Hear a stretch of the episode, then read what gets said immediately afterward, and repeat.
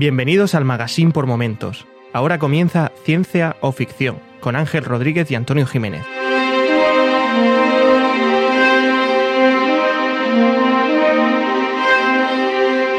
Bienvenidos a Ciencia o Ficción, un podcast sobre la ciencia y la tecnología que encontramos en series, películas y básicamente en cualquier plataforma de que nos guste a todos. Yo soy Antonio Jiménez y aquí tengo una semana más conmigo a Ángel Rodríguez. Hola Ángel, ¿qué tal? ¿Qué tal, Antonio? Feliz año, ¿cómo estás? Bienvenido a la ruleta de la fortuna. me, me venido arriba, ¿eh? Te has venido arriba, muy bien. Empezando el año con fuerza. Sí, me gusta. Bueno, bueno, estamos terminando. Bueno, sí, claro, es que esto se publica cuando terminamos. Pues muy bien, Ángel, empezando el año genial. Ha terminado de la mejor manera posible y la Nochevieja futura que será pasada, genial también. ¿Y tú qué tal?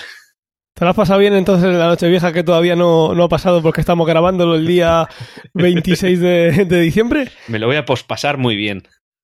Pues me, me alegro que te lo hayas este, ¿Cenaste bien? ¿Está todo bueno? ¿No te diste ningún atracón en el, en el futuro? Nada, que va, que va. Además de que hace 3 kilos y cogí masa muscular. Fue genial la noche vieja. ¿Y tú qué tal Sa la tuya? sa ¿Saliste o al final de tranqui? Yo tengo dos hijos. Ni en mi imaginación ni en la realidad voy a salir. O sea que ahí me habéis pillado. ese, ese futuro está preestablecido, ¿no? Eso, eso viene ya eh, impuesto por los dioses de la ciencia. dioses de la ciencia. Pues ¿Y tú sí, estáis. Pues, pues yo eh, espero eh, salir poquito. Muy bien. espero cenar, ir un momentito a ver a algún amigo y, y de tranqui, que ya estoy muy mayor. Y pues nada, ¿qué, qué, de qué vamos a hablar hoy, Ángel? Hoy vamos a empezar por las reseñas. Tenemos un par de reseñas eh, del año pasado. Una, una, cosa que, una cosa que igual no valoramos mucho es que nuestros, nuestra audiencia es muy activa, ¿eh? nos da bastantes reseñas. Yo tengo varios podcasts que la participación es bastante más escasa. Pues sí, la verdad es que son bastante activos y eso lo agradecemos porque eh, las suscripciones ha, han vuelto a subir. Así que genial. ¿Será que algo hacemos bien? Algo será, algo será, o que los demás están haciendo algo muy mal. Qué, qué inútiles. Vale, pues tenemos un comentario, no está escrito en ningún sitio, me lo dijo en me lo dijo por privado, así que no lo tengo por aquí, pero Sandre, uno de los oyentes más eh, fieles de todos los que tenemos y de los que más habla conmigo, eh, me contó que en Steam, eh, que hablamos en el capítulo anterior, el último de la década, hablamos de juegos online, juegos de streaming, el Netflix de, de los videojuegos, tener un videojuego sin poder jugar con él. En un momento en la conversación salió el tema de Steam, que es un servicio eh, digital que tú pagas por, un, por unos juegos y tú tienes una biblioteca. Y comenté que ese servicio no permitía eh, compartir juegos, que es una de las pegas que le poníamos al sistema digital, que no puedes dejarle un juego a un, colega, a un amigo o venderlo de segunda mano, pues eh, Sandre me corrigió y me dijo que sí se puede hacer, lo que pasa es que no juego juego, sino tú puedes compartir la biblioteca completa con un familiar. Una especie de bueno, compartir con familia, que, que se puede también descargar en su otro ordenador lo que sea, ¿no? Eso es. Yo puedo tener mil juegos y eh, un familiar o un amigo, si le hemos dado ese estatus de familiar, va a tener la posibilidad de entrar a toda nuestra biblioteca y eso sí, no podemos estar jugando los dos a la vez a la misma biblioteca, pero se puede compartir toda ella. No es lo que pensábamos en su día de que es lo que deseábamos, que se pudieran compartir juego a juego, pero yo dije que no se podía compartir y ahí viene la corrección de que sí que se puede, pero de esa manera, compartiendo la biblioteca completamente. Si alguno de vosotros tenéis el eh, Game Pass de Xbox o del servicio de PlayStation o incluso Google Stadia y queréis hacernos algún comentario al respecto, pues ya sabéis los métodos de contacto, aunque luego al final lo volveremos a, a, a recordar, los tenéis en, en, las notas del episodio. Muy bien, vale, pues bueno saberlo. Mucha, muchas gracias, Steam Sandre. Y eh, hay una reseña bastante graciosa en Apple Podcast que se titula Echando de menos los episodios en los que Ángel está solo. ¿En serio?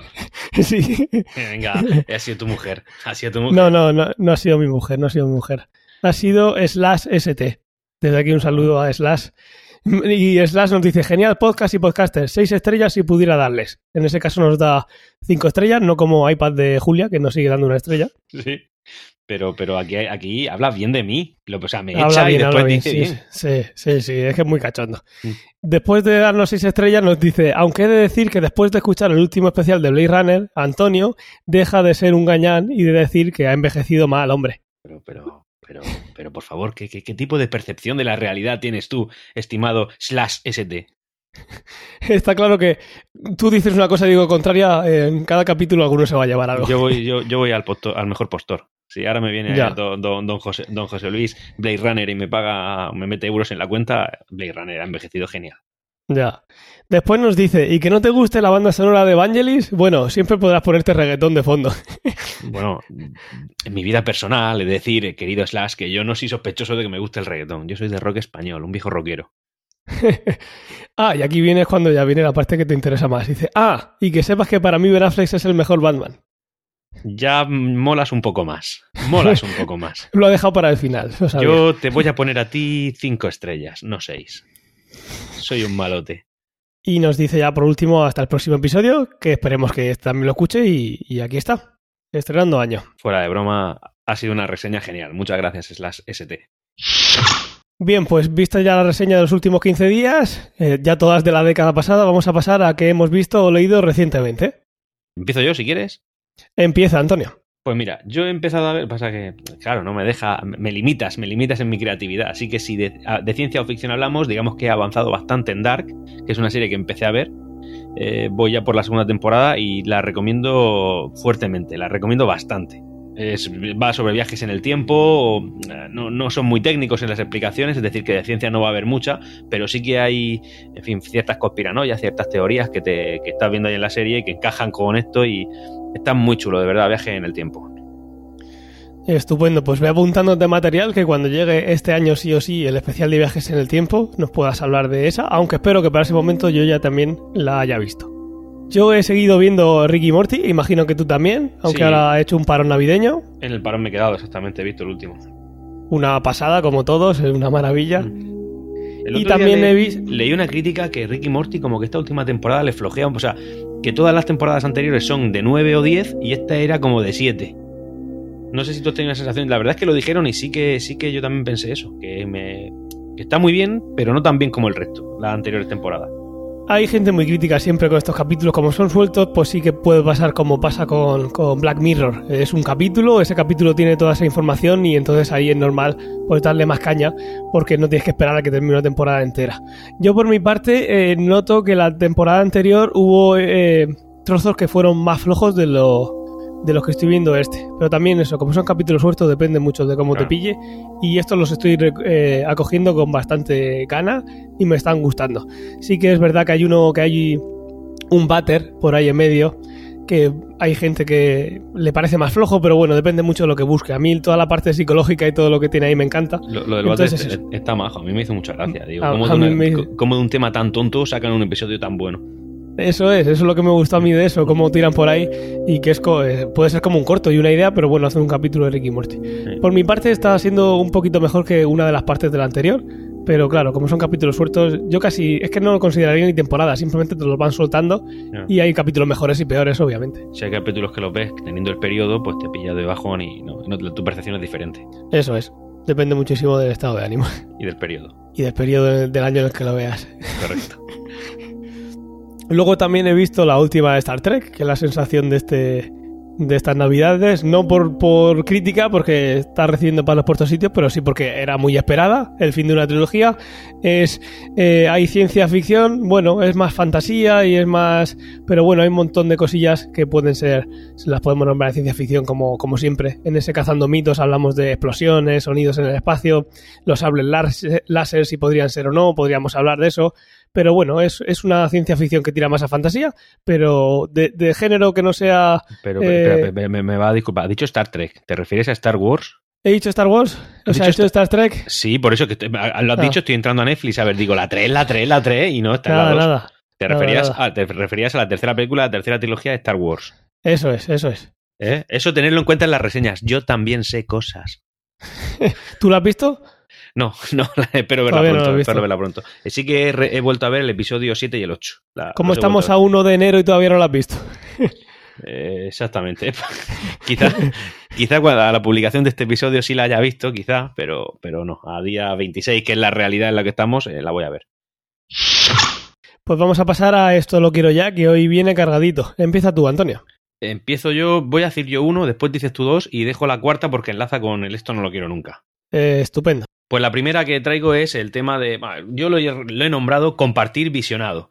¿Eso qué quiere decir? Bueno, pues hoy en día tenemos muchas opciones de ocio, sobre todo, sobre todo no, en este caso en concreto me refiero a películas y series, en la cual pues yo, yo puedo ver lo que yo quiera. Pero ¿qué pasa? Que al final cada uno, por el tipo de vida, cada persona, por el tipo de vida que lleva, lleva un ritmo diferente y tal, y esto me pasa a mí mucho con mi mujer.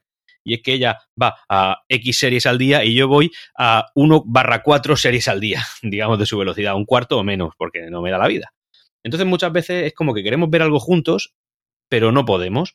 Imagínate, por ejemplo, que por lo que sea yo estoy en el trabajo, eh, bueno, en el trabajo no, ya estoy en mi descanso de la comida y decidimos ver una serie mientras yo estoy comiendo y ella está en casa también viendo la serie.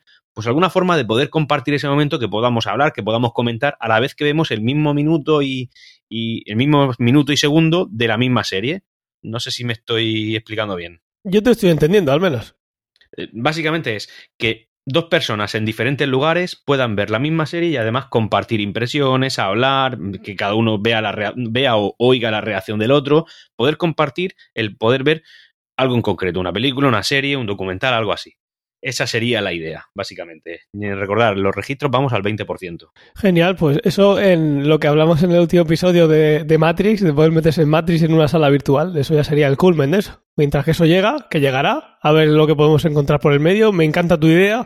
Encontrarse puede ser con la pareja, puede ser con un amigo, de mira, vamos a quedar a ver el final de esta serie, el final de Mr. Robot. Pues yo con, con Fernando, que con el, el chaval con el que empecé el, el- el blog de ciencia o ficción, eh, eh, Vila, Mr. ¿no? Robot, por ejemplo, exacto, Fernando Sol de Vila. Con él eh, hem- hemos ido comentando a distancia todos los episodios, ah, bueno, algunos a distancia, otros a menos a distancia, eh, todos los episodios de Mr. Robot. Pues poder quedar, por ejemplo, para el final de una serie a distancia, el que ahora está en París y yo que estoy en Murcia, pues estaría súper chulo. Claro, eso sería, por, por ejemplo, el otro día que lo intentamos, intentamos ver el primer capítulo de The Witcher y en algún momento ella, pues como... eh, yo suelo necesitar más concentración para seguir los argumentos porque me fastidia mucho el perderme algún momento. Entonces, cuando yo le daba pause, ella seguía. ¿Qué pasa? Que al final se desincronizaba. Pues si yo le doy a pause, que se pause también el suyo. Y si ella le da pause, que se pause también el mío. Al final el objetivo de esto no es trolear a nadie, no es que me trolee, pero sí, si yo paro, que paremos los dos. Algo así, una especie de vinculación. Pues me parece una idea muy buena. Muy bien, me alegro que te guste, Ángel, me alegro. Y es algo que sí se podría hacer directamente desde las plataformas. Hoy en día Claro. eh, Netflix puede saber dónde está, qué estás viendo y en qué minuto estás y hacer esa sincronización con otra persona, con otra cuenta o con esa misma cuenta pero otro perfil. Sería bastante fácil, eh, muy chula la idea. Muy bien. Pues dime tú, tú esto lo quiero ya y después digo yo el mío que lo enlazo con esto no lo quiero nunca. Pues mi esto lo quiero ya es algo que se pueda hacer, físicamente se puede hacer, pero es algo eh, que tiene una diferencia de energía muy grande, que hace que se creen eh, centrales nucleares, en este caso de fusión, pero la- me gustaría una tecnología, porque ya es casi magia, una tecnología que pudiera crear elementos, que pudiera coger y decir, pues ahora mismo tengo el helio, que es un protón, pero de repente lo quiero convertir en hierro.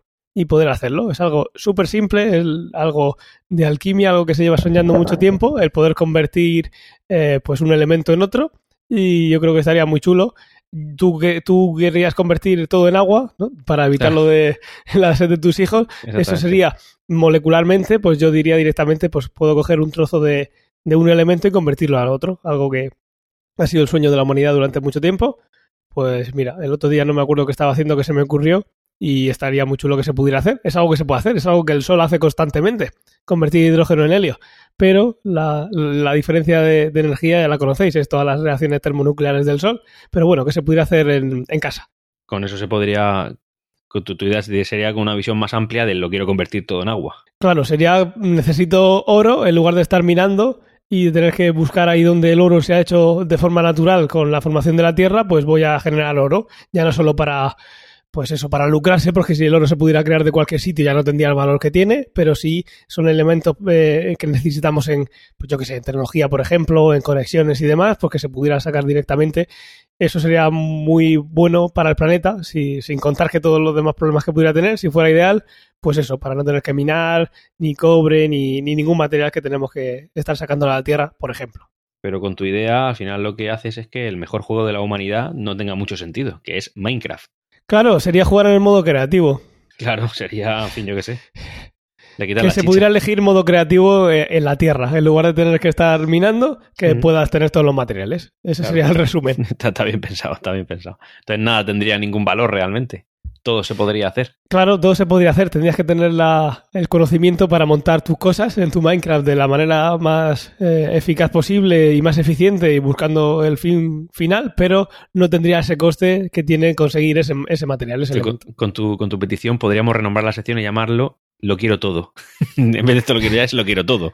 Lo quiero todo ya. Ya. En fin, esa sería la idea. Muy bien, pues me parece, me parece una idea excelente y utópica. Totalmente. Muy bien. Paso ya a la mía. Sí, tírale. Esto es- una idea que surge a raíz de, una, de un proyecto que tuvo Google, que era el tema de teléfonos modulares. No sé si recuerdas que, no, no recuerdo el nombre, era Proyecto Aur- Auron o algo así, no, no recuerdo el nombre. La cosa es que ellos, eh, partiendo de una especie de esqueleto de un teléfono móvil, tú podrías cambiar, por ejemplo, el módulo de la cámara. Entonces, según así, evidentemente, adquirieras uno u otro, tendrías una cámara más potente, o podías cambiar el módulo del procesador y tener un procesador más potente, pero siempre con el mismo esqueleto. Es decir, tú al final tenías eh, un teléfono desnudo que ibas vistiendo según pues, bueno, tu capacidad económica y tus gustos, tus intereses o tus necesidades, lo que fuera. Entonces, eso básicamente es la modularidad. Pero eso yo, esto lo quiero ya, sería, si proyecto ARA. ¿Era proyecto ARA? ¿Puede ser? Proyecto ahora, sí, eso era. Exactamente, eso he visto que lo escribías aquí en eh, nuestra, nuestra nota compartida de ciencia ficción mientras yo hablo. Gracias, Ángel. Pero no, no, no compartas los trucos porque así quedas tú como el que te has acordado. No puedo dar, no puedo yo atribuirme un mérito que no es mío, Ángel. Lo que es tuyo es tuyo. Feliz año, feliz año. Feliz año. Dicho eso, eh, la modularidad, pero extrapolada a, otro, a otras cosas. Por ejemplo, un coche. Yo tengo un coche que ahora de repente, pues por mi nivel de vida ha crecido y puedo cambiarle eh, quizá la potencia del motor. Pues cambiar solo una piececita, no un motor entero, que hiciera que ese coche pues, pudiera ir a más velocidad. O poder cambiarle, en fin, otro, otro tipo de pieza. Evidentemente no soy mecánico, no lo voy a decir. De esa manera, yo creo que, eh, y aquí enlazo con esto, no lo quiero nunca, combatiríamos la obsolescencia, porque yo pienso que la mayoría de cosas que hoy en día existen eh, están preparadas para morir. Es decir, tú compras algo y ya sabes que tiene una vida útil de X años. Puedes alargarla o más, más o menos, según tu forma de tratarlo, según tu forma de usarlo, pero al final eso está destinado a parar. Bueno, pues de esa manera intentar alargar esa obsolescencia que no la quiero nunca. Pues sí, es algo muy interesante. Sí que es verdad que hay que encontrar el equilibrio, porque obviamente no se puede tener todo. Esto lo estamos viendo hoy en día con ordenadores portátiles. Eh, podemos pedirle que sean muy reparables o que sean muy muy finos y muy portables y, y súper bonitos de la muerte, pero las dos cosas hoy en día no son compatibles. Claro. Lo ideal sería que las dos cosas fueran compatibles y sería mejor para el planeta y, y para todo. Sí que es verdad que los proyectos que han salido, tanto de Google como de Motorola, eh, no han llegado eh, a buen término. Eh, no creo que porque la idea sea mala, sino porque la tecnología seguramente lo ideal todavía no lo tenemos aquí.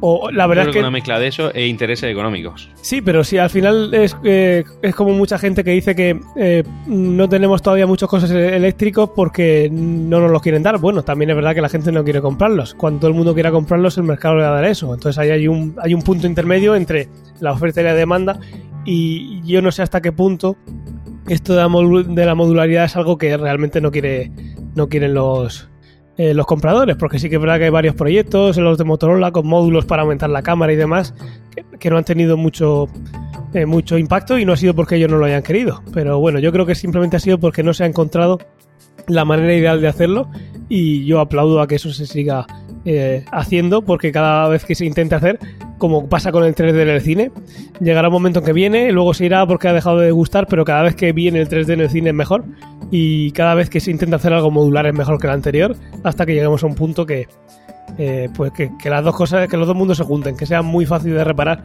pero que se pida que sea el- la vanguardia Exactamente. A lo mejor quizá una estandarización, por ejemplo, si en los teléfonos móviles vamos a tener un teléfono móvil modular, yo siempre al final me voy a esa tecnología, que haya un esqueleto que sea común a todas las marcas. Que haya un estándar donde tú puedas ahí cambiar piezas, por ejemplo. por ejemplo Muy bien, pues eso es, esto no lo quiero nunca, aquí enlazando. Pues genial. Pues vamos ahora al tema principal que hoy va a tratar sobre la inteligencia artificial. ¿Y qué es la inteligencia artificial? Chun, chun, chun, Pues eso, vamos a empezar con inteligencia artificial y la pregunta que nos tenemos que hacer es si la inteligencia artificial es algo del futuro, es algo de ciencia ficción o es algo que ya forma parte de nuestras vidas. Y la respuesta yo creo que sería que depende de a qué nos refiramos con inteligencia artificial. La inteligencia artificial ha sido parte de la imaginación de la ciencia ficción desde que se acuñase el término en el año 1956. Una reunión que se hizo de científicos es cuando se acuñó ese término. Durante décadas, la inteligencia artificial ha sido la clave del futuro, una locura tecnológica que nunca se va a alcanzar o el posible fin de la humanidad. Ha sido todo a la vez y según a que le preguntes, Stephen Hawking, que, que la física lo tenga en su gloria, eh, creía que ahí... en la- Esa, esa frase, escucha, ya tienes título para el de hoy. vale, Que la física me lo tenga en su gloria. se me ha ocurrido ahora mismo, soy... soy... Que la física lo tenga en su gloria por momentos. Por momentos. no, hombre, ese hombre se, se- se merece que lo tenga en su gloria siempre. Vale. Elon Musk también es otro eh, enfermo de esta tecnología que siempre está diciendo cuidado, cuidado, que la inteligencia artificial puede acabar con nosotros. Desde hace pocos años, la llamada inteligencia artificial ha ido apareciendo en el vocabulario de todo el mundo. Que te voy a contar a ti que no sepas. Telediario, artículos, en todos sitios. Abusan de ella, Abusan de ella, sí. Ahora veremos que desde mi parte, y siendo así estricto, también abusan de ese término. Gran parte de este boom se debe a la alta capacidad de la, de la GPUs y del bajo coste que tienen. La GPU, como recordaréis cuando hablamos eh, de ordenadores cuánticos, es la unidad gráfica de procesamiento que es muy, muy, muy rápida para ciertas tareas y se está usando mucho para este llamado inteligencia artificial. Como se usa muchísimo y está en todos sitios, pues tiene un bajo coste y una cosa por la otra. Bajo coste, se puede tener en más sitios, como se tiene más sitios se puede ir mejorando y mejorando y cada vez son más potentes. Y una parte muy importante, aparte de la GPU, es lo que llamamos Big Data. Hoy tenemos una cantidad de imágenes, una biblioteca de imágenes, texto, transacciones, mapas, movimiento de personas, todo eso tenemos tantísima información que ahora, como veremos, esto puede nutrir a esa llamada inteligencia artificial para que vaya aprendiendo y aprendiendo. Y eso es algo que hace unos años no teníamos, aunque existiera la potencia, no teníamos toda esta red de dispositivos conectados que nos dan tanta información, este llamado Big Data. Los sueños que tenían para la, inteligencia, artificial en el año 56 era el de construir máquinas que poseyeran las mismas características de la inteligencia humana, con todos nuestros sentidos o incluso más, que tuvieran razonamiento, todos sentimientos y que pudieran incluso generar otros que ni se nos ocurren a nosotros. Desde HAL, de Odisea en el Espacio, C3PO, Terminator, Data, se han mantenido en las películas y novelas de ciencia ficción por una razón muy simple. Y es que todavía no podemos construirlos. Eso hoy en día, obviamente, es algo que solo de ciencia ficción. Y hablando de ciencia ficción, pues vamos a empezar a hablar de un montón de películas que tratan este tema de maneras muy diversas y muy interesantes todas. Vale, yo, yo aquí hay una película en concreto que a mí el tema este de la inteligencia artificial me hace que me dé escalofríos. Ahora la comentaremos. Ahora la comentamos. Quiero empezar por la película Metrópolis, una película de 1929. Ya ha llovido, Me pilló, joven, ya... me pilló joven, sí, la recuerdo así vagamente. Yo creo que no pude ir a verla al cine, por, por- pero bueno, y luego me esperaba que saliera el VHS. No, no sé si fue VHS o beta. Sí, madre mía, o, o- o escrito en piedra. Quito en piedra.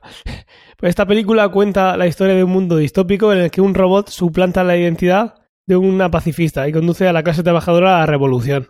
Es una película muy recomendable para que os guste este género porque veréis, eh, bueno, hay que abstraerse y pensar que fue en 1929, que no había nada más, y que y veréis cuando le echéis un vistazo que ha influido en películas como Superman, Blade Runner, eh, Star Wars, hay un montón de cosas que, claro, cuando el cine empieza, tiene que ver lo poquito que hay detrás, y en este caso Metropolis eh, fue, fue un éxito en, en ese en lo pionera que fue. Hablando de películas antiguas que puedan ser de inteligencia artificial, eh, artificial perdón, quizá El Mago de Oz puede ser, con el hombre de hojarasca. Podría ser, podría ser, sí, sí. Y ¿De no qué la veo en la es lista. ¿Dónde está ¿De en tu qué año lista? es esa? Bueno, es que esa es un poco de fantasía. esa película notaría por la temporada entera, porque esa película tiene de todo. Es una, una obra maestra en todo lo que toca. Pero sí, sí, eh, podría ser el hombre de Ojalata una inteligencia artificial, como puede ser C3PO, que eh, nos veremos antes o después. Exactamente. El mago de Oz. ¿De qué, de qué año es? Pues estoy, estoy- ahora mismo comprobándolo. Del 39. ¿Ves? Eh, eh, eh. Pues mira, del año 39. Exactamente. Pues sí, sí. Iba a decirte de los- del 70 por ahí. No voy a animar a nadie a ver El Mago de Oz porque todo el mundo la habré, la habré visto, pero eh, Metrópolis sí que es una película más desconocida que esto que tenéis una tarde ahí que no queréis, que no sabéis qué hacer, buscarla. No sé si está en algún ser- servicio de streaming, si ahora podemos buscarlo, os lo comentaremos, pero bueno, del año 1929 tiene que ser ya patrimonio de la humanidad. Eh, pu- pues voy a ser un poquito tal. Eh, sí la tenéis. La tenéis en un servicio que se llama Filming.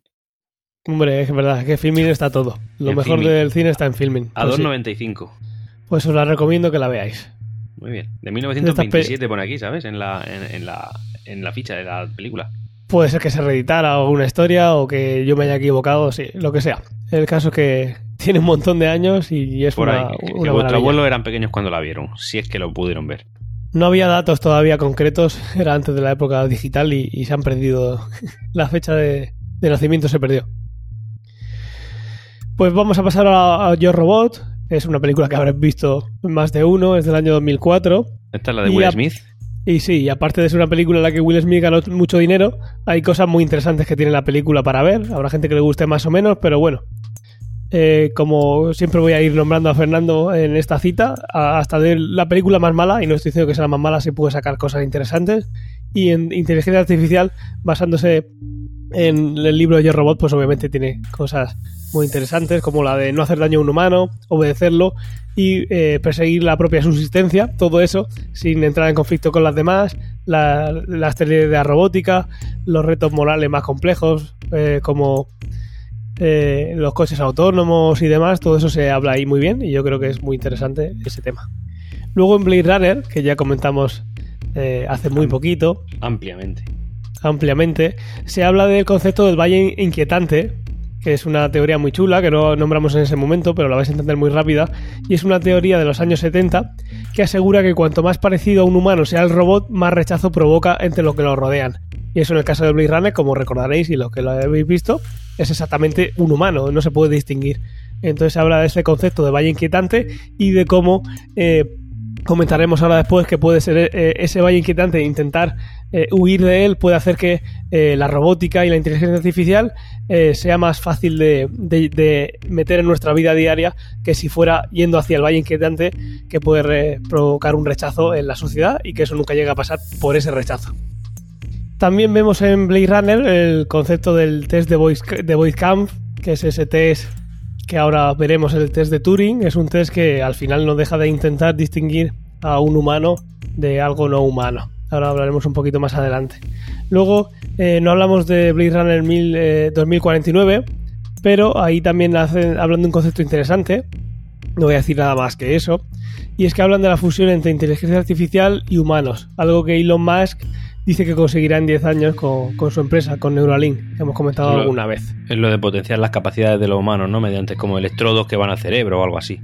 Sí, lo que quiere hacer con esa compañía, como ya comentamos, es intentar mapear el cerebro para saber cómo funciona y una vez que sabes cómo funciona, pues no deja de ser, ya en lugar de ser una caja negra, es un objeto que entendemos, que podemos entender, intentamos, eh, pues eso, o meterle capacidades, o cargar información, o, o duplicarlo y al final hacer un humano superior. Muy bien. Luego tenemos Ex Machina del año 2015, que es una película también muy interesante, que habla del límite entre la inteligencia artificial y eh, cuando se hace indistinguible a la otra, a la inteligencia sin apellidos. Eso es lo que mucha gente llama singularidad. Es el momento en el que una máquina sea igual de inteligente o más que, que un humano y que por lo tanto sea indistinguible. Esto está relacionado con lo que hemos dicho antes del, del test de Turing y en esta película se, se hace el protagonista es ese test en el que se hace en una en una habitación está un humano y al otro lado está viendo a la máquina, aunque esto no debe ser así porque en teoría el test de Turing no tiene que verse la otra persona o la otra máquina, no se sabe lo que es y tiene que llegar a la conclusión de si es o no una máquina. En esta película se ve muy bien, como he dicho, y eh, pues eso, hablando un poquito de la máquina del test de Turing, la definición es que es una prueba de la capacidad de una máquina para exhibir un comportamiento inteligente, similar al del ser humano o indistinguible de este. Hay alguna vez que se ha dicho en el telediario que se ha conseguido superar el test de Turing, pero ha sido bastante tramposo. ¿Por qué? Porque tú te pones a hablar con, uno, con, un, con un bot, con lo que al final estás viendo, estás intentando saber si es o no una persona, y lo que recuerdo que hacía este, este bot, esta inteligencia artificial, era muchas de las preguntas decir que no las sabía haciéndose pasar por, por un niño de no me acuerdo si eran 6 años o 8 años, como intentando quitarse el peso de poder eh, responder, ¿vale? Entonces así hacía un poquillo de, de trampa, diciendo, señores que no lo eché, soy muy pequeño. Sí, pero entonces, Entonces, bueno. como coge la parte buena, cuéntamela y las partes malas no me las cuentes. Eso es. Entonces, el test de Turing, pues eh, ese obviamente no se pasó. El día que se pase será un hito y todavía está lejos, pero el día que se pase eh, habrá que, que ver realmente si se ha pasado, porque ya digo, hay que evitar estos trucos y es como si estuvieras hablando con una persona y no te das ningún cuenta en ningún momento que es un bot. Y el día que haya una máquina que pase el test de Turing verdad sin adulterar, pues entonces será el momento de decidir si hay que apagarla en ese momento o no. Véase Skynet. habrá que verlo, sí, habrá que ver qué poder tiene, a dónde puede llegar. Alan Turing lo que propuso es que un humano evaluara conversaciones en lenguaje natural entre un humano y una máquina diseñada para generar respuestas similares a las de un humano. Aquí en ningún momento está hablando de inteligencia artificial, una máquina diseñada para comportarse como un humano. El evaluador eh, sabría que uno de los participantes de la conversación es una máquina y los intervinientes serían separados unos de otros. La conversación estaría limitada a un eh, medio únicamente textual, como un teclado de ordenador y un monitor, por lo que sería irrelevante la capacidad de la máquina de transformar texto en habla. No tenemos que tener luego esa capacidad de escuchar por teléfono y saber si eh, eso es una máquina o no. Estaríamos hablando solo en modo texto. En el caso de que el evaluador no pudiera distinguir entre el humano y la máquina, acertadamente, y Turing originalmente sugirió que la máquina debía convencer a un evaluador después de 5 minutos de conversación, el 70% del tiempo, la máquina habría pasado la prueba. Esta prueba, como se ve, no evalúa el conocimiento de la máquina en cuanto a la capacidad de responder preguntas concretamente. No es algo como lo que tenemos hoy en día, que preguntas a Google o a Siri o a Alexa que, a qué temperatura de ebulliciones de no sé qué elemento. Eso simplemente es una biblioteca. Lo que está evaluando esto es la capacidad de estar de estas de generar una respuesta similar a la que daría un humano. Así que esta película, por esa parte, se ve, tiene sus cosas buenas, sus cosas malas. A mí es una película que en el momento que la vi me dejó un poco torcido pero es una película que recomiendo porque con el paso del tiempo la voy valorando más y más. Además, en el momento que la vi eh, tenía un sueño que me moría y eso también cuenta. Pero sí, después la he visto y, la recomiendo. ¿Tú has podido echarle un vistazo a esta, a esta película? Sí, la vi, la vi hace tiempo. Sí que es verdad que era un poco tétrica también, si la recuerdo un poco oscura incluso, puede ser. Y que me ponía nervioso en algunos momentos. Sí, no es oscura en, la parte visual, pero sí es lo que está pasando. Es una película que te mete mucho en lo que está pasando y es algo muy concreto que para este tema que estamos tratando pues es 100% dedicado a eso. Así que si os interesa este tema, eh, os la recomiendo también. Pues eso es, exactamente eso. Y vamos a pasar a hablar de uno de los, de los mitos de toda la vida, ¿no? De Star, de Star Wars, que no Trek. Eso, eso, Star Wars. Para que alguien se lo apunte y tal. Mítico, mítico. En este caso, pues lo que nos encontramos son varios eh, robots, algunos de ellos con cierto aspecto humano, como por ejemplo C3PO, otro que no, que es R2D2, incluso también el BB8, ¿no? Que es de la última, de la última trilogía. Como digo, hay algún robot que es humanoide, que tiene aspecto humano, como C3PO, pero otros que no. Y básicamente eh, no, son eh, no son humanoides, pero cuando reconstruyen la mano de Luke lo hacen perfectamente, con lo cual hay tecnología suficiente para hacerlo. Pero, ¿por qué no con los robots? ¿Por qué hay algunos robots que tienen aspecto de humanoide como C3PO y otros que no? ¿Por qué, Ángel? Lo interesante aquí es eso, es lo que hablábamos del comentario antes de, el valle inquietante. Eh, yo creo que aquí lo están tratando directamente así. Para evitar un rechazo a los robots y que al final vemos que esos androides que son útiles y que parece que tienen sentimientos. Al final, cualquier androide que se ve en la saga, tú ves que tiene le coges cariño porque, porque tiene algo de, humanidad, ah, tiene gestos, el C3PO habla y entonces tú puedes ver en qué tono está hablando, pero R2D2 tú sabes si algo no le está gustando, si está un poco triste por el sonido que tiene. Entonces al final todos los androides que estamos viendo en la saga eh, tienen ese punto de inteligencia que puedes hablar con ellos, van aprendiendo y, y, los ves que, que tiene ese punto eh, humano, ese punto de, cercanía que te puedes encariñar con él, como puede ser de, una mascota, de un perro que es inteligente, aunque no puede hablar, tiene su inteligencia.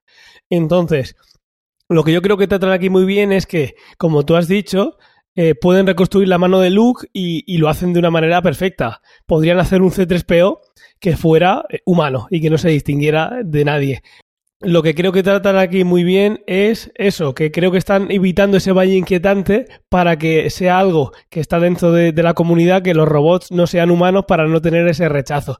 Yo creo que eso está en la raíz de, Star Wars y que eh, en algún momento eh, tomaron esa decisión por esa misma teoría de que puede ser que son muy humanos, hay un rechazo y eh, en toda esa saga, en ese universo, decidieron que la decisión que se tomó cuando se crearon los robots eran que no fueran humanoides, que no fueran humanos y que fueran simplemente una herramienta inteligente, pero que no produzca ese rechazo. Eso si, si hicieran un, un robot eh, en base a la estética que tiene la mano de Luke, eso existe y se llama Terminator. No sé si has visto la mano de Luke, que es la de Terminator.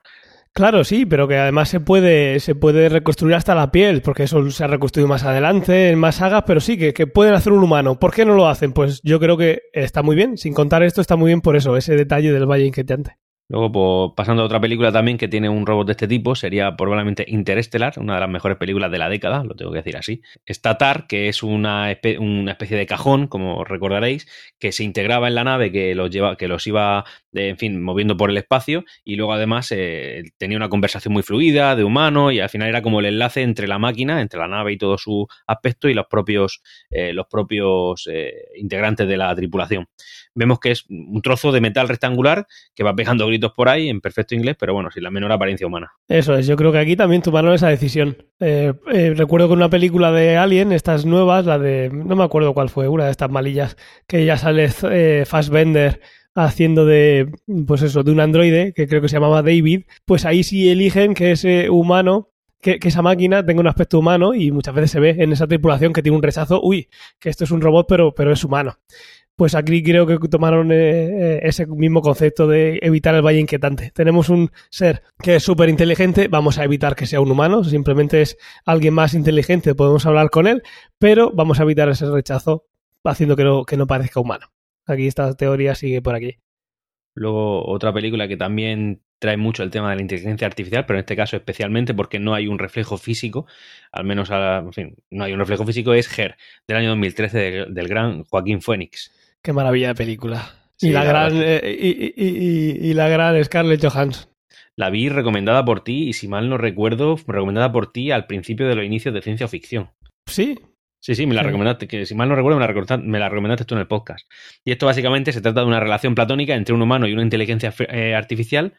Y además, eh, en esta película también se ve, se muestra algo diferente, que es la transferencia de información entre inteligencias y cómo éstas pueden perfeccionar su comportamiento mucho más rápido que nosotros, cómo van aprendiendo de una manera más fluida, más rápida y además a una velocidad inquietante en la película, por cierto. Sí, sí, porque claro, siempre hablamos muchas veces de Skynet, que ahora nombraremos, HAL y demás, pero ¿qué pasa si pones a dos bichos de estos juntos, comunicándose y compartiendo información? Madre mía, nos matan a todos. Eso es lo que pensaba Stephen Hawking, que la física lo tenga en su gloria, era, ¿no? sí, sí, yo, yo pienso que sí, ¿eh? yo ahí no soy Stephen Hawking, pero, pero me, da, me da un poco de escalofrío el tema. Hoy así como está, eh, está muy, eh, muy, muy lejos, pero si algo nos está enseñando la ciencia ficción con esto es que eh, hay que hacer las cosas con cabeza y que estas cosas cuando se van creando tienen que tener el control que tengan sobre algo pues que se pueda medir, que no se le dé acceso a todo de un día para otro, sobre todo si no si, si no se sabe lo que va a hacer, si se llega a un punto en el que puede aprender por sí misma, entonces pues eso hay que tenerla controlada. Una película muy chula, Juegos de Guerra. ¿Tú esta la has visto? No. Y es una película que suelen poner bastante en Navidad. Y esta Navidad, eh, recordamos que estamos a 1 de enero, guiño, guiño, todavía no la he visto por la tele. También es verdad que este año, como el año anterior y el anterior, cada año veo menos televisión de la que viene por antena.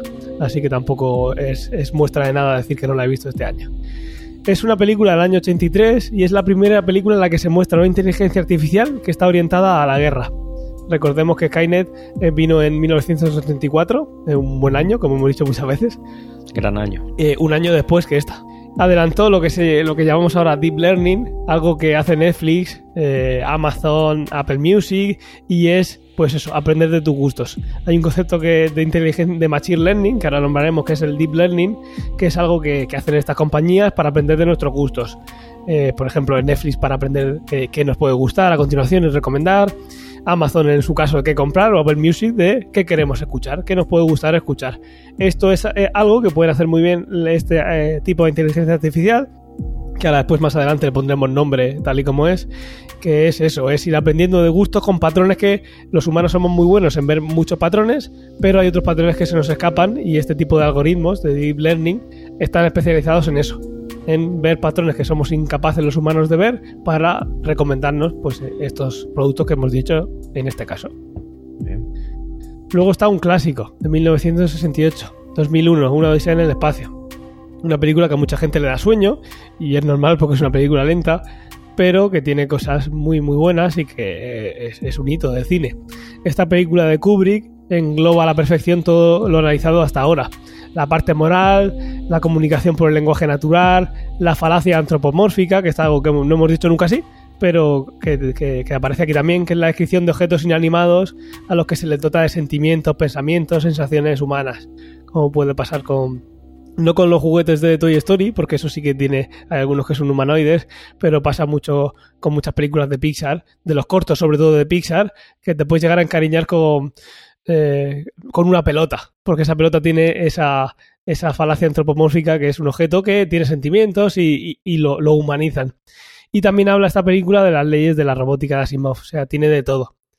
Aborda también un concepto muy, muy, muy importante, que es el que hablábamos hace un segundo, pero sin nombrarlo así, que es el concepto de caja negra. Algo que en el último capítulo que he visto de Silicon Valley eh, se ha nombrado alguna vez. Este concepto hace referencia a la complejidad de la inteligencia artificial, que llega a cierto punto que no permite entender cómo razona y razona entre comillas, obviamente, y que lleva to y, y, qué es lo que la lleva a tomar a, tal o cual decisión. Al final, como hablaremos ahora, eh, tú tienes un algoritmo que evoluciona de una manera según le vas enseñando y eso al final se te escapa qué es lo que está haciendo que decida o no. Es lo que llamamos caja negra. Le metes una información y por el otro lado te saca otra. ¿Qué está pasando dentro? Llega un momento en que no se puede saber y eso ya hemos llegado hoy en día. Un algoritmo que no sabes por qué está tomando esa decisión y es lo que tú, lo que tú has dicho antes. Si tú tienes un, tienes puedes tener una inteligencia artificial que le que, que dé miedito, pues que no sabes qué es lo que está haciendo que vaya a tomar esas decisiones y según la, el acceso que tenga a, a lo que tiene alrededor, pues puede liar una bien, bien, bien gorda si no sabes realmente qué es lo que dentro está pasando, simplemente sabes el resultado. Luego viene eh, Odisea 2, es una película que muy poca gente ha visto, es del 82. Y Sería, la, ese, entiendo, la segunda parte de la anterior. Sí, es ¿no? 2010, Odisea 2. Es otro libro diferente que se llama con el mismo nombre, Odisea 2. No está a la altura de la original, pero introduce un concepto muy interesante, muy, muy interesante.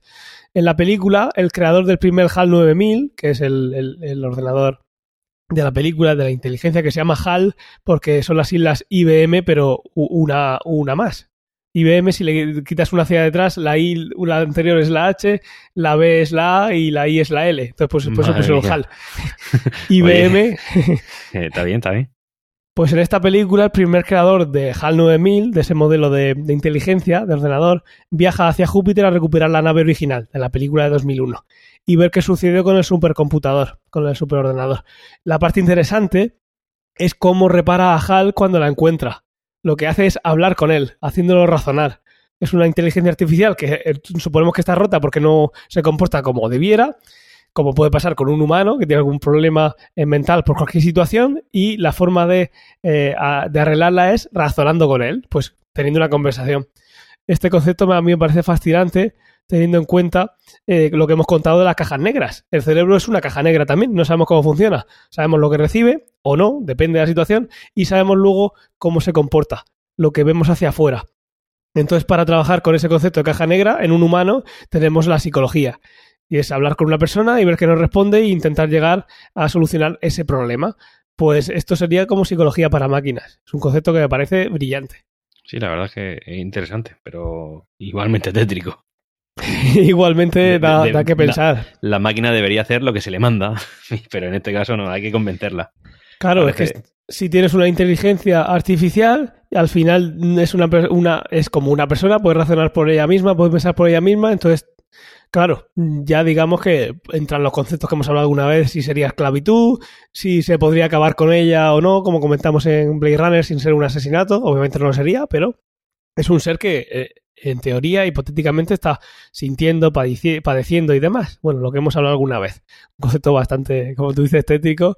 Llegado a ese punto, pues mira, psicología de máquinas, pues sería una manera de arreglarlas. Lo hemos visto un montón de, de series, películas, una vez que lo que pasa es que no lo hemos pensado así, pero tú tienes una máquina, al final no la abres a C3PO, no le abres la cabeza, empiezas a tocar con él, intentas hablar con él y, y ver qué está pasando.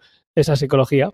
Ahí pues uno, que llegue un momento un, que llegue. Un nuevo negocio, psicólogos para máquinas psicólogos, psiquiátricas, eso es. Pues llegar el momento que, que haga falta y así se, se, arregle, entre comillas, una inteligencia artificial. Para que no nos maten a todos.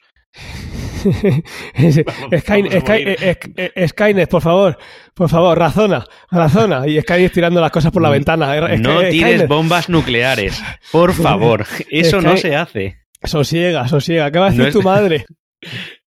No es lo que te enseñamos.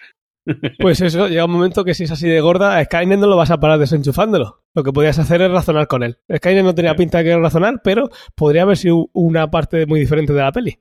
Exactamente, ya cuando lanzó la, lo- los cohetes de estos nucleares ya alguien se dio cuenta de que quizá hablando íbamos a conseguir poco. Vamos a sentarnos y hablamos un poco. vale, es Star Trek. Ahora sí es Star Trek, no Star, Star Wars. Yo de Star Y Trek he visto la última trilogía, pero no esta en concreto que vas a comentar. Pues lo que voy a comentar ahora es la película de 1979. Lo que es Star Trek, la película. En esta película hay una cosa muy chula y es que llega un objeto a la Tierra. Parece un objeto mecánico gigante al principio, no se sabe qué es, pero se llega a la conclusión de que es la sonda Voyager, la primera sonda que hemos mandado a, a una parte del sistema solar fuera del sistema solar. La, que mandamos para estudiar Júpiter, Saturno y demás, y que sigue alejándose del sistema solar. Y pues mira, el argumento de esta película es que parece ser que una raza inteligente de extraterrestres, que además son extraterrestres máquinas, eh, no son humanos, o sea, no son de carne y hueso, no son biológicos, una raza inteligente eh, la encuentra, la mejoran y la mandan de vuelta a la Tierra. Y se la encuentran en esa película que está Trek, es en el futuro. El argumento abre un melón muy interesante y es que siempre barajamos la posibilidad de que haya vida inteligente en el universo, pero muy pocas veces nos planteamos que pueda ser inteligente, pero no vida. O al menos no en el sentido biológico del término. Eso hay una cosa muy chula en Stargate también, que hay una, una raza que se llaman replicantes, si no recuerdo mal, según la, la serie, eh, son de una manera o de otra, pero básicamente es una raza eh, tecnológica que se alimenta de eh, la tecnología de las naves. Entonces, el problema de la serie es que te encuentras con la raza de replicantes y cogen tu nave y la desmontan entera y te matarán en el proceso. Y hay, hay una serie de, de, mm, argumentos que salen de, de los replicantes en Stargate que molan muchísimo. De cómo llega un momento que incluso son como Cylons, que son pues esos humanoides. Muy chulo esa parte. Y es eso. Puede haber en otro sitio una inteligencia, pero que no esté basada en, en una evolución, sino que, bueno, yo qué sé.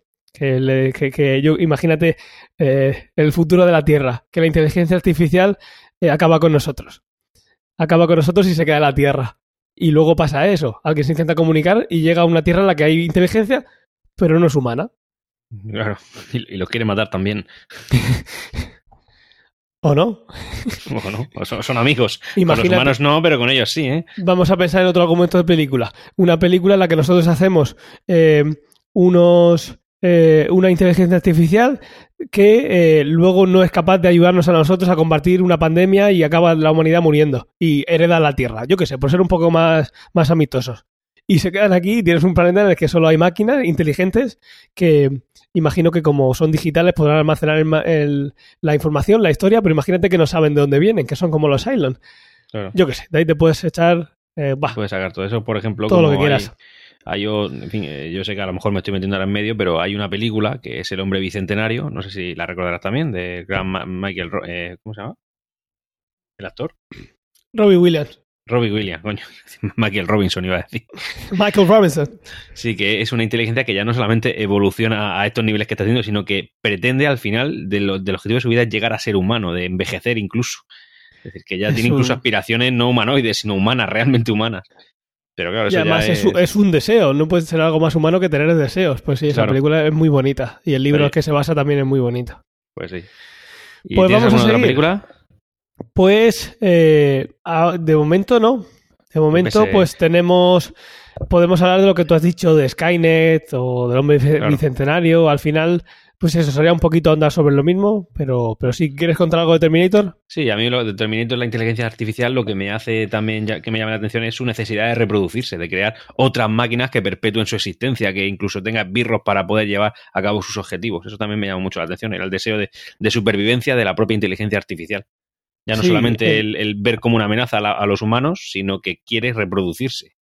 Todo lo que hace no, Skynet- no de la forma más divertida, pero Todo lo que hace Skynet es para sobrevivir. Es el, el fin último es, como cualquier humano, es eh, la supervivencia. Eso también está muy, Sí, Muy bien. Como, como, y hacerlo, bueno, y también en- por todas las vías posibles. Por ejemplo, esto me recuerda también, no sé si recordarás de la, la película eh, Los Vengadores, la, en la época de Ultron, al propio Ultron. Sí. Que es pura inteligencia artificial, que lo que busca es vivir ya sea no solamente en un cuerpo de una máquina, sino a través de la red, a través de otros aparatos, otros seres vivos. Es una inteligencia que está en muchos sitios a la vez y que no tiene una, presencia física en un sitio concreto. Eso también La inteligencia cormena, sí. Ahora que lo dices, mm. uno de los mejores libros que he leído yo de ciencia ficción nunca es el juego de Ender, no la película. Y ahí también entra el juego en concepto de, de mente colmena, que es algo que el humano no puede hacer, pero se ha visto que hay muchas conexiones en, no recuerdo si eran hongos o alguna especie de planta en los bosques que tienen, eh, que, se, que, se, ve que se comunican, que lo que le pasa a un árbol se comunica por toda esa mente que hay debajo de un bosque y en, en el juego de Ender también se ve esa mente colmena, que es una, es una raza alienígena que está conectada todas las mentes están conectadas y funcionan como una sola, como se ve funcionar a una colmena. Y, también hay en ese, en ese libro hay inteligencias artificiales y luego está eh, la, segunda parte del juego de Ender, que es también una maravilla. Si habéis visto la película del juego de Ender y os gusta lo más mínimo, leeros, la, leeros el libro. Y cuando leáis el libro del juego de Ender me preguntáis por el segundo porque los dos son una gozada. Pues eso, en concreto la película esa de los Vengadores, Ultron ahí, a mí me impactó con esa inteligencia artificial. Sí, sí. Y claro, después de todo esto, hay algo que está claro, obviamente, y es que lo que podemos hacer hoy en día es una inteligencia artificial, pues llamarla así, pero es muy limitada. Es una tecnología que realmente es capaz de realizar tareas específicas igual o mucho mejor que los humanos, según la, según la, la tarea puede hacerla muchísimo mejor y muchísimo menos tiempo. Unas que vemos todos los días, día a día ya en nuestra vida cotidiana y que es muy útil, clasificar imágenes, reconocimiento facial, detección de enfermedades, eso es súper importante. Tú le puedes decir eh, a esta inteligencia artificial, al aprendizaje máquina, le puedes dar información que lleva a conclusiones que son no podemos. ¿Cómo funciona esto del aprendizaje máquina? Pues lo que hace es usar el algoritmo para procesar información y aprender de ella, y luego hace una determinación o una predicción. En lugar de escribir instrucciones, la máquina es entrenada usando grandes cantidades de información y algoritmos que le dan la posibilidad de aprender y realizar la tarea, de adaptarse a esa tarea. De ahí es donde viene lo que hemos dicho antes de eh, eh, la parte de eh, la caja negra. Está adaptándose ese algoritmo, llega un momento que no sabe realmente qué está haciendo. ¿De acuerdo? Y esto pasa por eso, esa capacidad de aprender y de desarrollarse. Y por otra parte, pues lo que hemos dicho, tenemos que darle una gran cantidad de información a los, eh, a, los algoritmos para que aprendan de esa tarea. Las mejores aplicaciones de aprendizaje máquina es, eh, una de las mejores es la visión computacional. Intentar ver cómo lo hace una persona y para eso necesitamos muchísimas fotos, mucha información que dar. Luego pasan cosas muy feas y es que hay algoritmos que salen racistas directamente. Esto lo has oído alguna vez. Sí, y es que si tú entrenas a una si tú eh, haces un algoritmo y tú vives en Wisconsin o vives en Suiza y todo el mundo a tu alrededor es rubio, blanco, de un metro noventa y tú a tu inteligencia artificial le estás dando información de rubios, blancos, de metro noventa para decir que es una persona, luego cuando una persona eh, africana o, asiática entre en el sistema dirá esta persona no es una persona, es un perro y eso ha pasado y esos son sesgos. Esos sesgos que le está enseñando el, profesor de esa máquina, le está pasando el sesgo a esa máquina. Esa máquina no es inteligente, esa máquina está aprendiendo de los mismos errores que tiene eh, la persona que están haciéndolo. Y eso sigue pasando y eso hay que llevar mucho cuidado. Como dato curioso, pasa algo parecido con, no sé si lo recuerdas, con la Kinect de, de Xbox One cuando salió a la venta la, la consola que era una especie de cámara que como lo habían entrenado para detectar a una persona de raza blanca y tal, cuando se ponía una persona de raza negra, no, no simplemente lo ignoraba. Claro, y esos son sesgos, sesgos de nuestro día a día de pensar que eh, lo que pasa en el mundo es lo que nosotros conocemos. Luego, todo esto también viene eh, gracias a redes neuronales. Las redes neuronales son algoritmos que están inspirados en interconexiones de las neuronas. Eso hace que tú tengas un algoritmo que está ramificado y entonces pues es mucho más sofisticado para ir aprendiendo que lo que es un algoritmo como, como, como hemos entendido hasta hace unos años. Por ejemplo, el reconocimiento de imágenes por máquina entrenadas a través de aprendizaje profundo en algunos escenarios es mucho mejor que el de los humanos. Hay un, por ejemplo, en el, en el campo médico, el cáncer de sangre y tumores en, eh, detectar el cáncer en la sangre y tumores en escáneres de resonancia magnética es algo que hay máquinas que pueden hacer muy muy bien eh, en un instante y hay médicos que es imposible que lo vean. ¿Cómo funciona esto? Muy, muy fácil y a la vez eh, muy fascinante. tú- tenemos una persona que ha tenido un tumor, ¿vale? Se ha visto un tumor eh, en, un, en un escáner de resonancia magnética cuando el tumor era muy grande ya, ¿de acuerdo? Hace unos meses ese tumor estaba, pero no hemos sido capaces de verlo los humanos con nuestros ojos, ¿de acuerdo? ¿Qué pasa si nosotros a una inteligencia artificial le damos un montón de, escáneres de resonancia magnética? Cuando digo un montón me refiero miles y miles y miles. Y le decimos, aquí eh, había cáncer, aquí no había cáncer, aquí había cáncer, aquí no había cáncer. Llega un momento que ese algoritmo aprende y tú le das algo que no ves y te dice, aquí hay cáncer. Y tú, pero si no lo veo. Dice, ya, pero tú a mí me lo has dicho y no te voy a decir cómo, porque soy una caja negra, pero te digo que aquí hay cáncer. Porque ha, ha visto un patrón súper complicadísimo, imposible de ver por un humano, pero eso hace que en el 99% de los casos, cuando yo veo esta imagen, que sepas que dentro de unos meses vas a ver tú también con tus propios ojos que eso es un cáncer. Mola un montón. Eso es una pasada y eso vale para todo, pero claro, en cosas así, de poder detectar cáncer antes de que un humano lo vea con los ojos porque es un patrón súper complicado, eso es una auténtica maravilla. Y luego así, bajando un poquito más eh, al mundo, hace no mucho tiempo, este año mismo, por fin una máquina consiguió ganarle al juego de Go eh, a un humano, que con, la- eh, con ajedrez eso se superó hace tiempo, pero con el juego de Go no se podía, no se había hecho todavía. ¿Cómo se hizo esto? Pues lo que hizo Google es eh, enseñar a la máquina jugando consigo misma. Y así se calibró, se calibró la red neuronal sabiendo, vale, pues así es como se juega. Va peleándose la máquina con ella misma hasta que dice, vale, ya no me gana nadie. Y no le gana a nadie. Y no le gan- ya consiguió ganar a un humano, que eso parecía que iba a llegar más tarde, pero es eso. Tengo un- no voy a programar un algoritmo que haga esto. Voy a hacer- decirle al algoritmo que vaya aprendiendo jugando con él mismo, contra él mismo. De todo esto lo que extraigo yo también es que quizá la inteligencia artificial esté, eh, se base solamente en repeticiones, en repeticiones y en práctica, pero que luego realmente no hay razonamiento, no hay... No, no sé si me estoy explicando bien. No hay un razonamiento, yo esto ergo lo otro. Te estás explicando perfectamente. No existe una inteligencia artificial, lo que existe es un aprendizaje máquina y unas, eh, una teoría de programación y unas prácticas eh, con eh, redes neuronales que son muy eficaces para resolver tareas que a nosotros nos cuesta mucho resolver. De Son ahí más- a una inteligencia, una inteligencia no es. Es como los asistentes virtuales, que son mucho más eficientes que nosotros en tareas sencillas. Son más efectivos. Claro, son más tareas- rápidos. perdón, aparte- re- re- rectifico, en tareas sencillas no, en, ta- en tareas que requieren de mucha repetición. Pero que Claro, ser tremendamente final- difíciles, como el, tenta- como el tema de detectar un cáncer en la sangre. Tú una inteligencia artificial hoy en día le tienes que decir, si me preguntan, si te preguntan algo y tú lo conviertes a texto y en el texto ves que pone tiempo y hoy, tienes que darle esta información. Entonces Claro, tú has es. enseñado a esa inteligencia artificial a detectar eh, cómo se pronuncia la palabra tiempo y hoy y pasarla a texto y ir a una, a una base de datos a sacártelo. Ahora, tiene que ser algo que sea programado previamente. Si tú tienes una inteligencia artificial, eh, de las de hoy en día, que no es una inteligencia artificial, habría que llamarlo aprendizaje máquina, porque es lo que es, no hay otra cosa. Tú nutres a un algoritmo de muchísima información y tú tienes que decirle a mano quién es- si esto es sí o esto es no, si esto es blanco o esto es negro, si esto es una persona o esto es la otra. Y ya ese algoritmo va adaptándose para llegar a su propia conclusión para darte siempre la razón. Aquí me has dicho que es que sí, pues esto tiene que ser que sí. Aquí me has dicho que es que no, que es que no. Entonces se va creando esa búsqueda de un patrón para que dé el mismo resultado que el humano le ha entrenado. Vale, entiendo. Eso es lo que tenemos hoy en día. El día que tengamos una inteligencia artificial, espero que nos enteremos porque lo dicen en la tele y nos la presentan muy amablemente y no porque vemos eh, salir bombas de, de Missouri Y que la apaguen. y que las apaguen.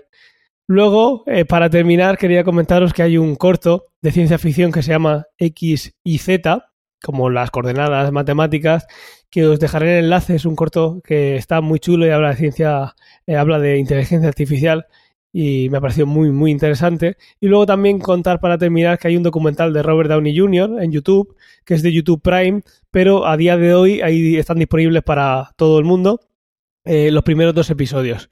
En uno se nos presenta a Mark Sagar, eh, una persona que está detrás del modelaje de personajes como Avatar y King Kong, y que ha hecho las versiones digitales animadas y autónomas de, del cantante Will.i.am, el del Black Eyed Peas.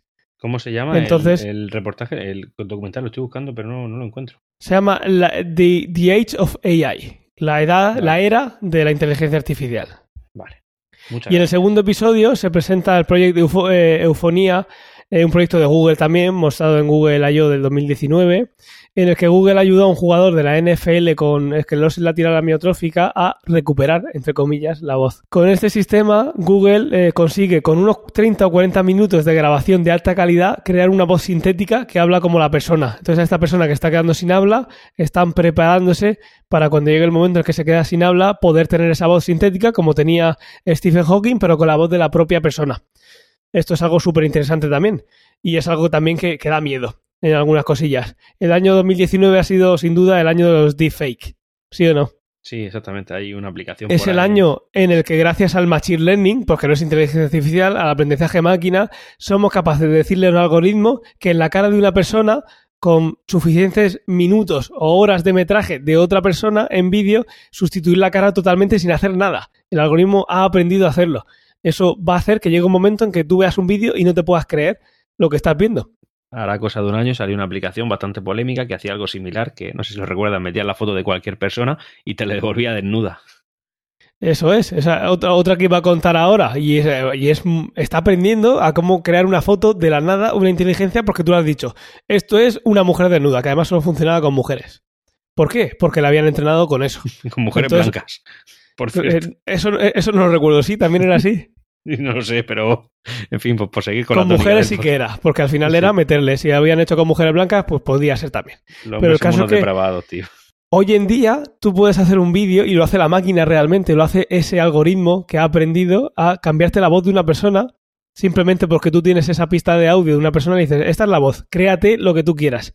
Ya crea, crea un, un, lo que yo te escriba, lo puedes crear con la voz de esa persona. Y lo mismo con la cara. Y entonces eso, otras cosas que ya hay agencias que están intentando regularlo eh, y que sean delito, obviamente, pero va a llegar un momento, si hoy en 2019 podemos hacer eso, llegará un momento en que uno verá un vídeo y nunca más podrá decir esto es una prueba de que esto ha pasado. Primero habrá que intentar ver cómo eh, averiguar que eso no ha estado manipulado por, por, una, por un algoritmo que ha hecho que una persona diga una cosa que realmente no ha dicho. Hace poco leí que eh, estaban intentando sacar un, un, software que fuera capaz de detectar este tipo de vídeos. Sí, y lo han sacado ya y, y, es muy interesante. El problema es que tiene que tener en la base de datos ese vídeo, el original, para poder sí. compararlo. Llegará un momento que no, pero sí. hoy en día tienen que tener el original. Eso también lo sé hacer yo. Dije que pues, no te falta mucho software. Claro, la cosa es automatizarlo y que eh, se pueda ver en la inmensidad de, de, de Internet automáticamente que ese vídeo es un deepfake porque eh, lo he comparado con mi base de datos y veo que está modificado. No tienes que analizar el vídeo de, forma forense, porque hoy en día no hay un algoritmo y todavía eh, lo habrá, porque igual que lo entrenas para que lo cambie, habrá alguien para que entrene una, una inteligencia artificial para eso. Mira, aquí tienes el vídeo original, aquí tienes el vídeo deepfake, aquí el original, aquí el deepfake. Vete buscando tú tus mañas para decirme cuál es el original y cuál es el deepfake. Una, una, el mismo que hace una cosa conseguirán en la misma los mismos algoritmos, el mismo aprendizaje máquina conseguirán un algoritmo que permita distinguir. Pero bueno, eso va mejorando y mejorando y al final siempre habrá alguien que, que vaya un pasito por delante en el plan de la, la parte de la malicia. Correcto. Y eso, yo creo que ha quedado bastante redondo. Hemos hablado un montón de películas de ciencia ficción en las que hablamos de inteligencia artificial. Hemos visto que realmente no existe. Eso es algo que sabemos hoy en día.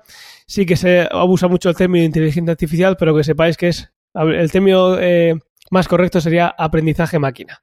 Machine learning. Machine learning. El machine learning y luego también teníamos eh, las redes neuronales y el deep learning. ¿Algo más quieres añadir? Pues no, yo creo que estamos bastante ahora, somos bastante más conocedores del tema de la inteligencia artificial o machine learning, mejor dicho. Pues sí, espero que sí. Y bueno, de todo esto, pues en Internet puedes encontrar un montón de, información sobre cómo funcionan algoritmos. Hay muchas, eh, muchos algoritmos de aprendizaje automático, aprendizaje máquina que son abiertos, son públicos y se pueden descargar para juguetear con ellos. Son, no, son, no son fáciles, pero eh, bueno, están ahí para quien quiera curiosear. A todo esto yo añadiría un pequeño comentario. Todo aquel que quiera probar el tema del Machine Learning en casa de manera más eh, doméstica, digamos, pues tenemos los asistentes virtuales de, de, Bueno, hay tres muy populares. Vamos, hay más. Eso que ahí Pero yo, hablar. yo, me refería a jugar tú con ellos, el poder hacerte sí. tu uno y empezar con uno y decirle, pues mira, voy a intentar enseñarle que esto, esta planta es un olivo. Y le enseño fotos de olivo y fotos que no. Eso, por suerte, hay muchas herramientas que se pueden usar en el, en el ámbito científico y quien quiera jugar puede, puede bajárselas y puede realmente jugar y hacerse su propio, eh, su propio machine learning y su propia biblioteca de tengo un algoritmo que es capaz de detectar ciertas cosas. Eso hay Sí. mucha... Si lo Eh, programara yo, saldría, saldría un, un- un asistente ultra del Real Murcia. La parte buena es que hay, hay muchos, eh, muchos eh, kits de desarrollo que están saliendo que te lo ponen en bandeja. Te dicen, oye, tú méteme aquí información y la cosa es tener la información. Méteme aquí 20.000 imágenes y dígame usted cuál es un perro y cuál es un gato. Que yo voy a intentar aprender. Entonces, eso está muy chulo que sepas que esas herramientas, si queréis juguetear con ellas, están por ahí. Hay un vídeo por ahí pululando el, ¿cómo se llama? Ma- Antonico, el, el asistente murciano. No sé si lo, lo has visto. Sí, sí, lo he visto, sí. Está gracioso, está gracioso. Antonico, ¿dónde puedo ir a comer? Pues el zarangollo, el zarangollo lo venden aquí. Cosas así. Pues nada, un placer volver a estar contigo en este 2020. Guiño, guiño. El placer es mío, Ángel. El placer es mío, siempre mío. Bueno, más que después de eso no ha dicho guiño, guiño. No hay guiño, es verdad. El placer es mío en 2019, en 2020 y en 2027 que este podcast sea el más escuchado de la historia de la- del podcasting español. En 2027 así podemos hacer un directo en Matrix. Como cada uno en su casa. O, o en el Pues Teatro. Romea, lleno eso hasta reventar. Hasta a reventar, sí, sí, sí. Pues nada, dar las gracias a nuestros oyentes por escucharnos, por ponernos reseñas, eh, dejarnos comentarios en Evox, en Apple Podcasts, estrellitas. Al, fi- al fin y al cabo, eh, ayúdanos con la difusión. Si os gusta el podcast, seguro que conocéis a gente que estaría encantado de escucharnos y tiene los mismos gustos que vosotros. Y nada, un placer, Antonio. Nos vemos y nos escuchamos en 15 días. Nos escuchamos, Ángel. Un saludo. Un placer. Hasta luego.